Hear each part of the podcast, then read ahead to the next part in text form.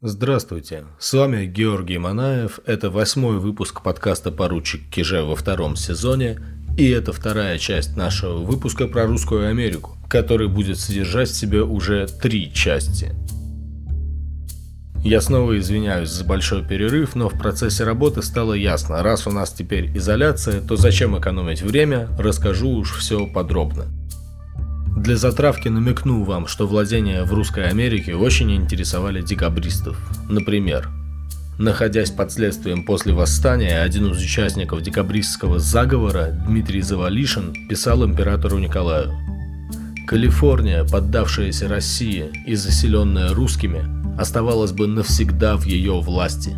Приобретение ее гаваней и дешевизна содержания позволили иметь там наблюдательный флот – который доставил бы России владычество над Тихим океаном и китайскую торговлю, упрочил бы владение другими колониями, ограничил бы влияние Соединенных Штатов и Англии. Как вообще декабристы оказались вдруг связаны с Русской Америкой? Чтобы понять это, вернемся к тому моменту, на котором мы остановились.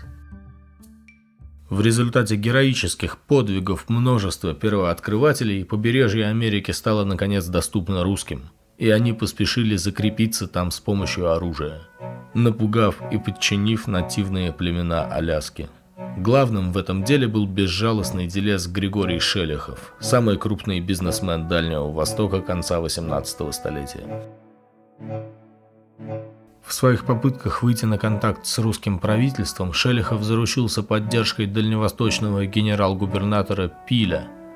Но свои донесения он слал еще предыдущему губернатору Ивану Якобе, и именно такие донесения, полагаю, насторожили императрицу – всего же больше старался я успевать как можно далее, к полудню, по Америке, к Калифорнии, лежащему берегу, занятием российских селениев и оставление наших знаков во отвращение мысливших на сию часть земли и покушение других наций сделать наши обзаведения первыми, писал Шелихов.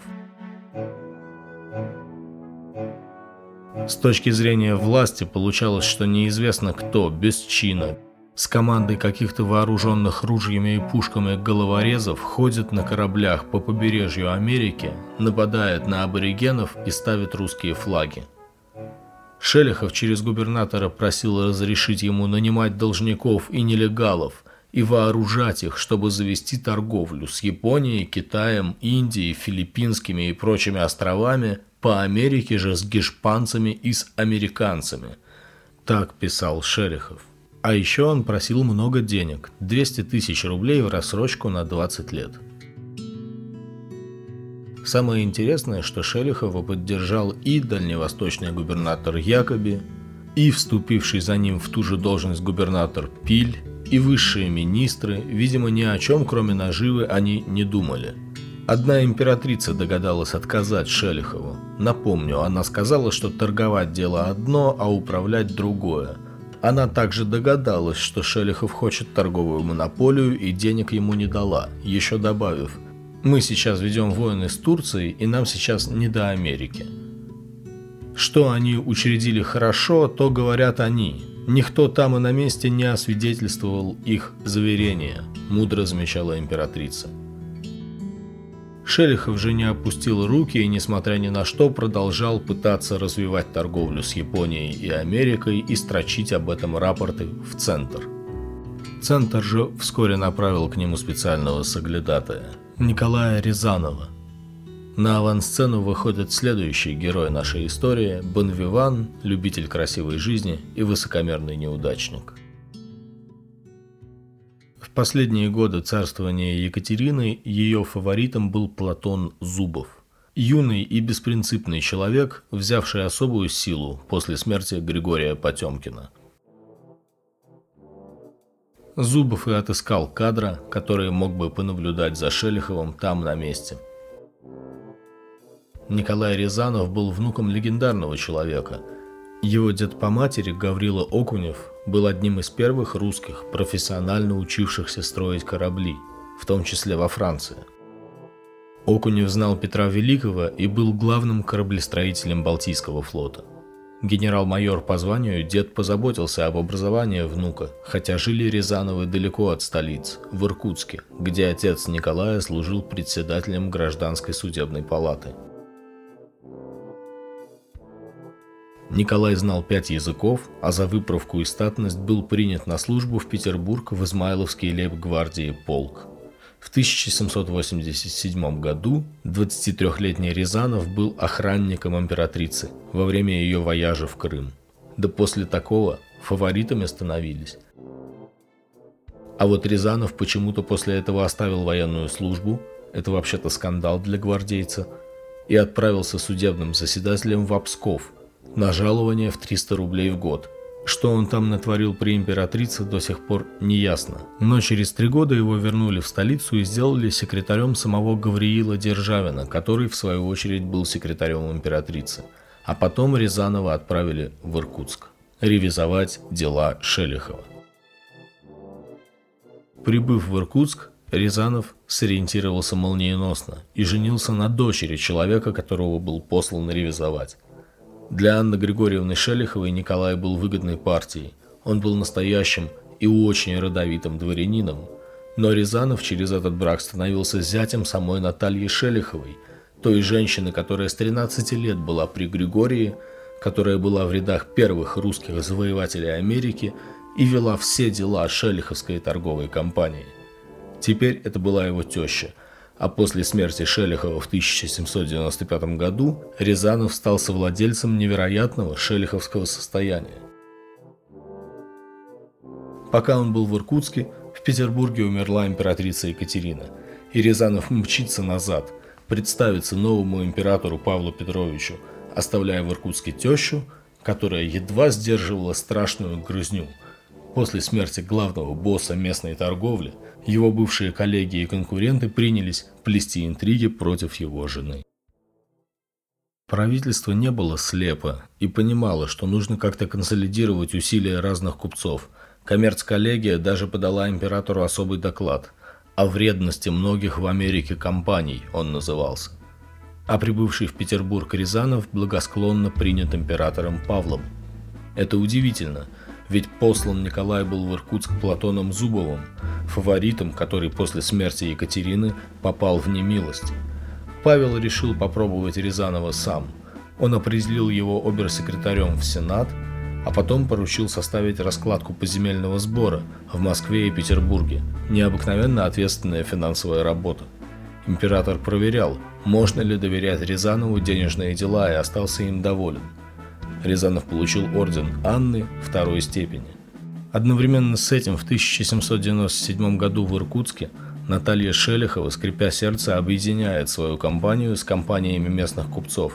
В 1798 году в Петербург поступают учредительные документы новой компании, и, наконец, 8 июля 1799 года Павел подписывает указ о создании под покровительством императора российско-американской компании. Причем к ликованию Рязанова с условием, чтобы представитель семьи Шелиховых непременно был одним из четырех директоров компании. Этим человеком стал зять покойного Шелихова Николай Рязанов. Он получил чин действительного статского советника, что соответствовало чину генерал-майора в армии, и стал доверенным лицом компании при императорском дворе.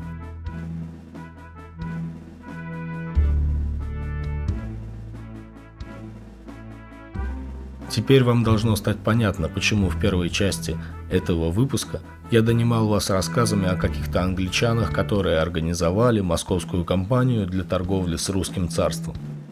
Эту идею теперь воплотили сами русские. Русско-американская компания, сокращенно РАК, учреждалась для промыслов по всем открытым землям Америки.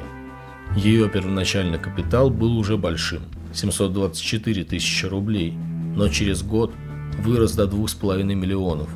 Многие предприниматели хотели иметь долю в этой фантастической по своим правам компании. Компании разрешалось пользоваться землей, ее недрами, лесами, лугами, морями, реками, заводить по выбору компании селения, плавать по всем окрестным народам и заводить с ними торговлю, нанимать мореплавателей, людей свободных и неподозрительных – государственным поселенцам и другим свободным людям давать паспорта на 7 лет, В общем, на землях Америки РАК получала право действовать от имени Российской империи. Только одного не могла компания – нанимать крестьян без ведома их помещиков. К этому мы еще вернемся. А что происходило в Русской Америке? Там действовал Александр Баранов. Если вы помните, это был нанятый Шелиховым правитель русских территорий в Америке – он уже работал на собственную славу, отбивая берега Аляски у компаний конкурентов и заводя повсюду русские крепости и поселения. Добытые бобры исчислялись десятками тысяч, морские котики сотнями тысяч. И несмотря на то, что Баранов уже не один раз писал Шелиховой, своей начальнице, что его надобно сменить за старостью и плохим здоровьем, он продолжал трудиться. В колониях он завел себе вторую жену из местных, дочь алиутского вождя, которая родила ему сына и двух дочерей. В 1799 году Баранов высадился на остров Ситка, где основал крепость архистратига Михаила. Недавно на этом острове от голода погибли 115 человек русских. Теперь Баранов жил здесь сначала в палатке, а затем в тесной избе без дымохода – он руководил строительством казарм и домов для будущих поселенцев. Баранов был решительно настроен сделать Ситку новой столицей Русской Америки. Описывать труды и дни Баранова не хватит никаких подкастов.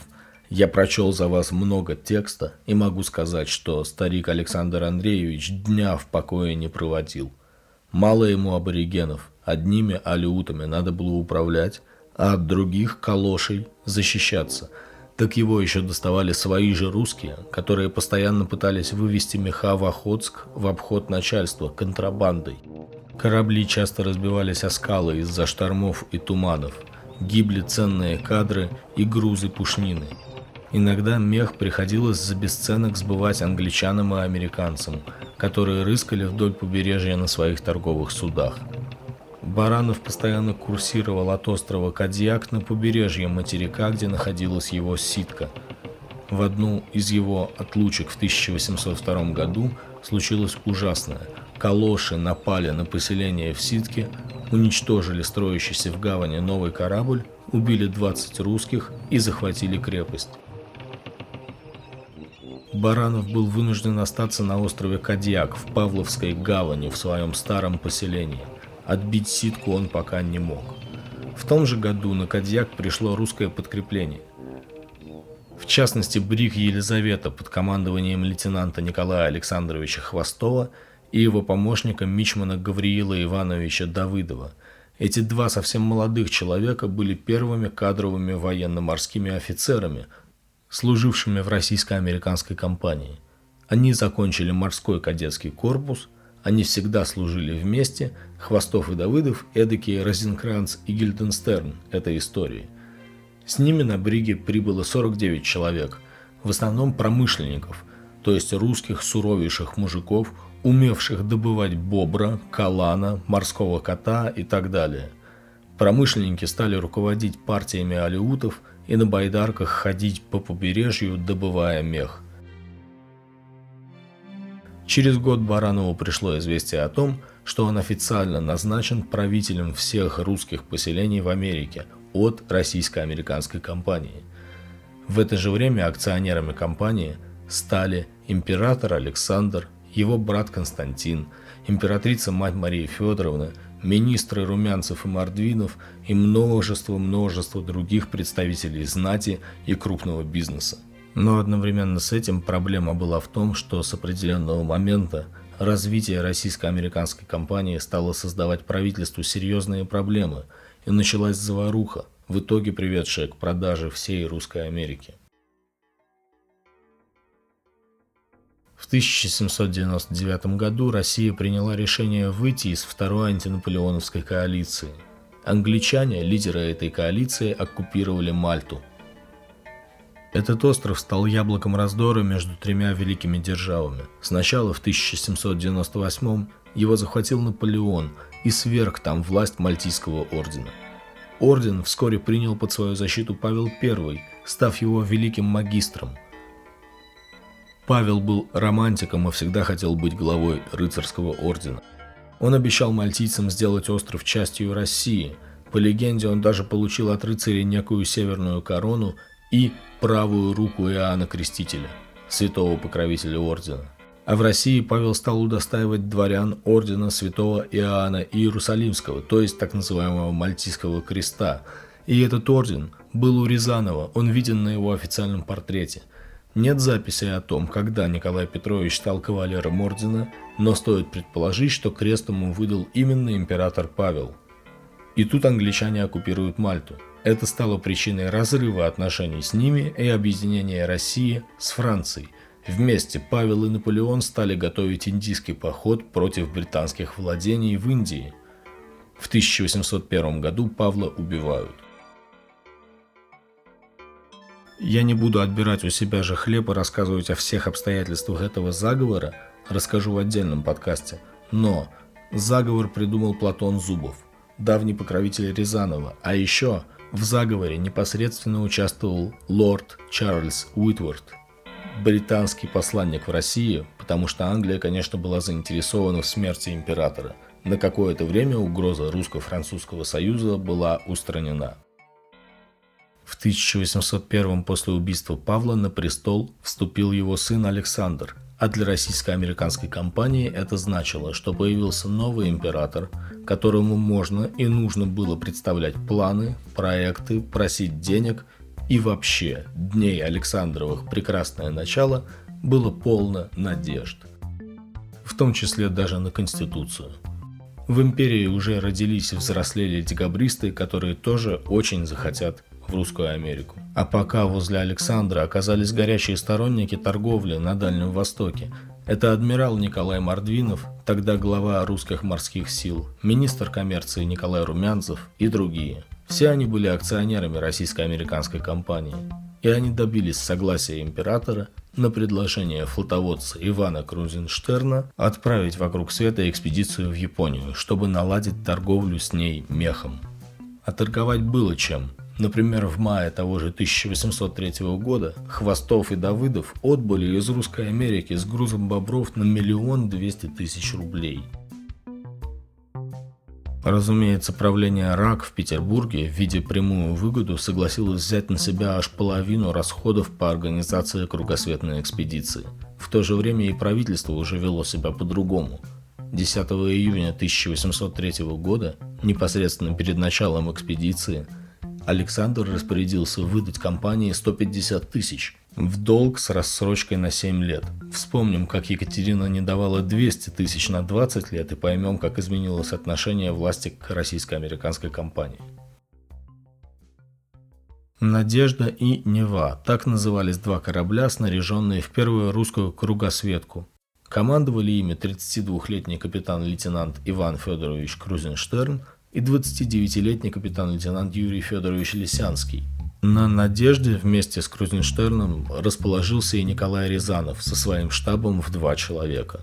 На борт он всходил в отчаянии. Сейчас, в августе 1803 он был посланником в Японию с поручением от самого императора склонить японцев к заключению торгового договора с Россией. Но в октябре предыдущего года у Рязанова умерла жена, его Анна Григорьевна, урожденная Шелихова.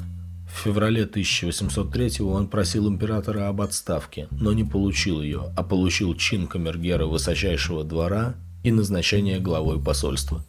Есть мнение, что Александр просто стремился сослать Рязанова, ставленника Платона Зубова, который организовал заговор против его отца. Кругосветная экспедиция была полной приключений. У нас нет времени описывать их подробно, но важно, что свое посольство в Японию Рязанов провалил еще не выйдя из европейских морей, Рязанов разругался с Крузенштерном. Каждый из них считал себя начальником экспедиции. Крузенштерн, опираясь на инструкцию министра коммерции Румянцева, а Рязанов, опираясь на инструкции императора о посольстве. На том же самом корабле, кстати, был наш знакомец Федор Толстой. Как воспитанник морского кадетского корпуса, он примкнул к Крузенштерну и как-то раз в порыве страсти чуть не отмутузил Рязанова – на Гавайских островах Надежда и Нева расстались. Надежда с Крузенштерном и Рязановым пошла на Камчатку, так как в корабле открылась течь. а Лисянский на Неве остался на Гавайях пополнить запасы, и там американские промышленники, то есть добытчики меха, рассказали ему о захвате калошами поселения Баранова на Ситке. Лисянский решил идти на Аляску. Тем временем Рязанов и Крузенштерн прибыли в Петропавловск-Камчатский, где смогли помириться только через посредничество местного губернатора Кошелева. Всех собак повесили на Федора Толстого и выслали его в Петербург, сказали, что виноват он. Рязанов же снарядил себе почетную гвардию и отправился в свое посольство в сторону Нагасаки. В его инструкции императором было прямо написано сообразовываться с японскими обычаями и не ставить всего себе в унижение. Но Рязанов испортил все с самой высадки на берег. Ему прислали японских чиновников, которые показывали, как следует вежливо приветствовать по местным обычаям – Рязанов заставлял все это проделывать свою команду, сам ничему не подчинялся, потом вообще стал угрожать японцам гневом русского императора, если его немедленно не примут. Шли дни и дни. О вызывающем поведении докладывали японскому правительству. И в результате Рязанова попросили просто покинуть Японию, а подарки, которые он привез от русского императора, сказали оставить себе. Провал посольства отозвался немедленно – Рязанова освободили от участия в экспедиции и предписали ему из Петербурга, раз уж он там, осмотреть русские владения в новом свете.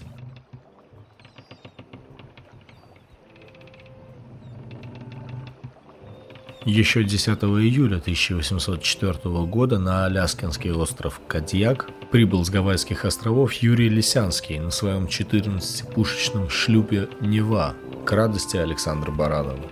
Через пару месяцев совместными усилиями Лисянского и Баранова русским удалось отвоевать Ситку. Именно тогда и была заложена крепость Новоархангельск, которую со страшной скоростью начали застраивать.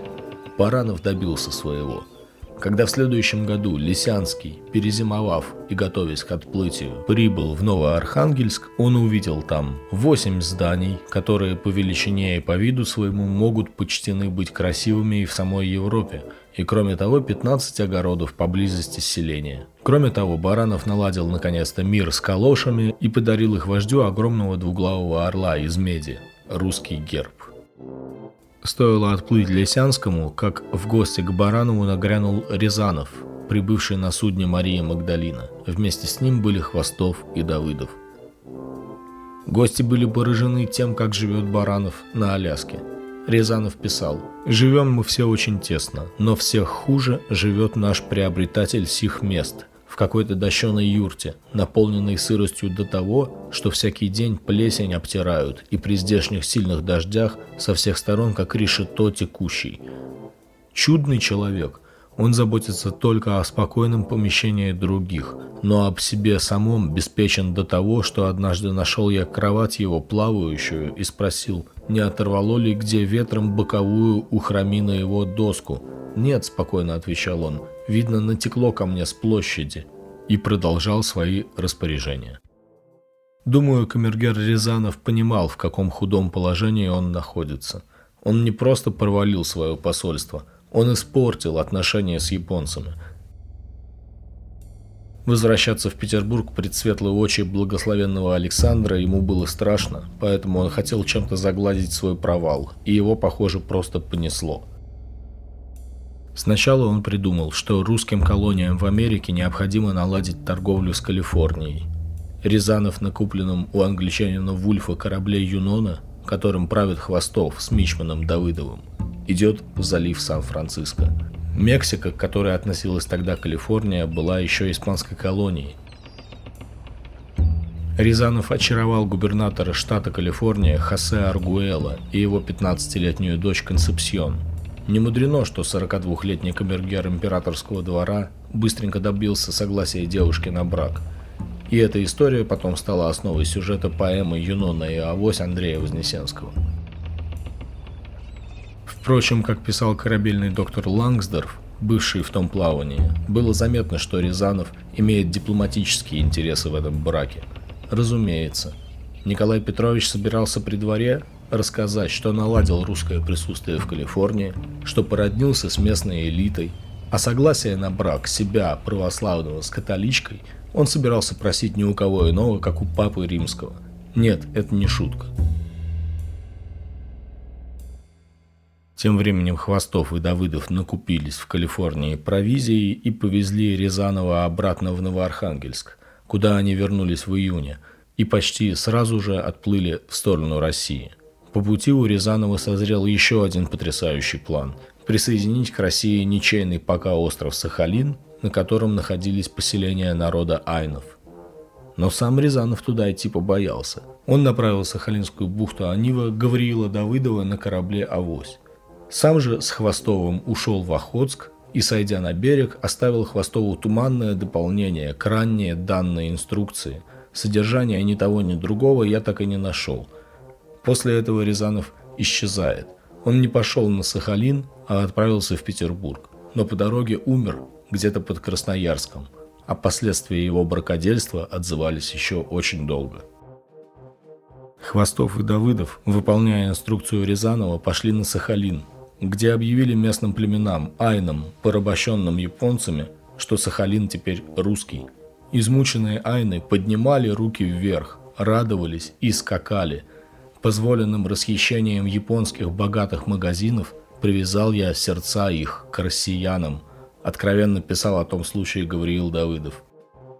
Почувствовав себя белыми освободителями, Хвостов и Давыдов в следующем году отправились на Курильские острова, на которых сожгли японские склады и разбили в короткой стычке небольшой японский военный гарнизон. После этого по возвращению в Охотск Хвостов и Давыдов были арестованы за самоуправство – Начальник Охотского порта понимал, что вообще-то это может закончиться военным конфликтом с Японией. Но Хвостов и Давыдов бежали из-под стражи и добрались до Петербурга, где сразу же пошли сдаваться своему начальству. Удивительно, но офицеров не разжаловали и не сослали, наоборот, даже возместили им путевые расходы за счет привезенных ими же товаров – от претензий Японии русские дипломаты отмахнулись, сказав, что нападение на Курилы было самоуправством пьяных офицеров, которые будут наказаны. И действительно, в наказание Хвостова и Давыдова отправили в Финляндию, где в это время шла война со шведами. Ветеранам Русской Америки война была нипочем, хотя им было всего-то 24 года Давыдову и 32 года Хвостову. Давыдов, командуя шестью канонерскими лодками, шел прямо на корабли шведского флота под градом картечи, без единого выстрела, чтобы атаковать с ближнего расстояния. Хвостов, согласно реляциям, продолжал вести шлюпки на абордаж, даже когда пять из шести гребцов были убиты. Оба выжили и получили кресты. Хвостов Георгия четвертой степени, а Давыдов Владимира четвертой степени – но на приказах о выдаче этих наград император Александр написал «Неполучение награждения послужит сим офицерам в наказание за своевольство против японцев». После этого Хвостов и Давыдов жили в Петербурге. Давыдов писал воспоминания о плавании в Америку. Кроме того, они были звездами офицерского общества и страшно пили. В октябре 1809 года Хвостов и Давыдов пошли на Петроградку выпить в гости к Лангсдорфу, корабельному доктору. А у него дома ба. Вульф, капитан Юноны, продавший ее Рязанову. Пили много, вспоминали совместные приключения. А ночью Хвостов и Давыдов отправились назад домой. И, классическая история, стали опаздывать к разведению мостов. Переправиться они пытались по Исаакиевскому мосту, его как раз стали разводить – Хвостов и Давыдов решили прыгнуть с моста на крышу проходившей под ним барки, а с нее на другую часть моста. Туда они уже не попали. Об этой истории говорил весь город. Ни крушение, ни ветра, ни пули не взяли Давыдова и Хвостова, а Нева взяла. Тела их обнаружены так и не были. Существовала даже легенда, что их забрал с собой капитан Вульф в Америку, а свою гибель они подстроили – но капитан Вульф всячески отрицал этот слух. А эхо глупостей, которые натворили Рязанов, Хвостов и Давыдов на Дальнем Востоке, звучало и до, и после их смерти. В 1807 в порт Нагасаки стал заходить корабль «Эклипс» английского капитана О'Кейна. На борту было бобровых шкур на 300 с лишним тысяч рублей, а шел Океан под русским флагом. Александр Баранов, который дал ему этот флаг и нагрузил бобрами, даже и не подозревал, что там в Японии натворили хвостов с Давыдовым. Японцы даже не дали Эклипсу пристать, пришлось идти в Петропавловск. Вот такое наследие оставлял после себя командор Рязанов. Разладившиеся отношения с Японией, борющиеся за выживание поселения на Аляске – но это был еще не конец Русской Америки. Впереди еще более поразительные подвиги идиотизма, которые, увы, покончат с этой историей. Но не хочется заканчивать на такой грустной ноте. Не все ведь русские были тогда такими бестолковыми.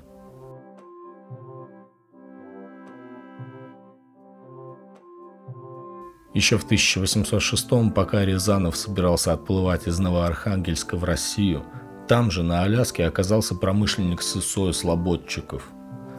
Баранов дал ему отряд в 50 байдарок и отправил вместе с английским капитаном Виншипом в Калифорнию добывать бобра. Там команды Слободчикова и Виншипа промышляли и дошли аж до острова Седрос. Это уже на широте современной Мексики. И тут Сысой Слободчиков поругался с Виншипом. За 150 бобров Сысой купил у местных шхуну, нанял двоих американцев и троих гавайцев и пошел через океан в сторону Сандвичевых островов, известных нам как Гавайи. На островах в это время правили два короля – Камеамеа I, властитель большей части Гавайского королевства, и Каумуалии, владевший всего двумя островами, но независимый от первого правителя. Слободчиков, происходивший из Тобольска – Впервые в жизни зазимовал в тропиках, где не было снега и холода. Колоритный русский жил при дворе Камиамеа I, гавайского Наполеона, как его называли, и заключил с ним торговое условие. Теперь российско-американская компания могла закупать на Гавайях сандал и жемчуг, а в подарок Баранову Сысой Слободчиков увозил с собой плащ из перьев тропических птиц. Именно из-за этих Гавайских островов, будь они неладны, и рухнет вскоре карьера Баранова. В следующем выпуске нас ждут безумная попытка русского немца захватить Гавайи, декабристы стремятся в Русскую Америку, и, наконец, как и почему Россия продала Аляску. Друзья, я сейчас не так много показываю в своем инстаграме, потому что изоляция, но тем не менее подписывайтесь на инстаграм поручик Киже. Там будут сторис, и будет прямой эфир с обсуждением подкастов, например, вот этого трехчастного выпуска о Русской Америке. Я благодарю всех, кто подписался на мой Patreon и продолжает финансово поддерживать подкаст «Поручик Киже». А сейчас я сразу приступлю к подготовке заключительной, третьей части Русской Америки. За сим прощаюсь. С вами был Георгий Манаев. До следующей встречи.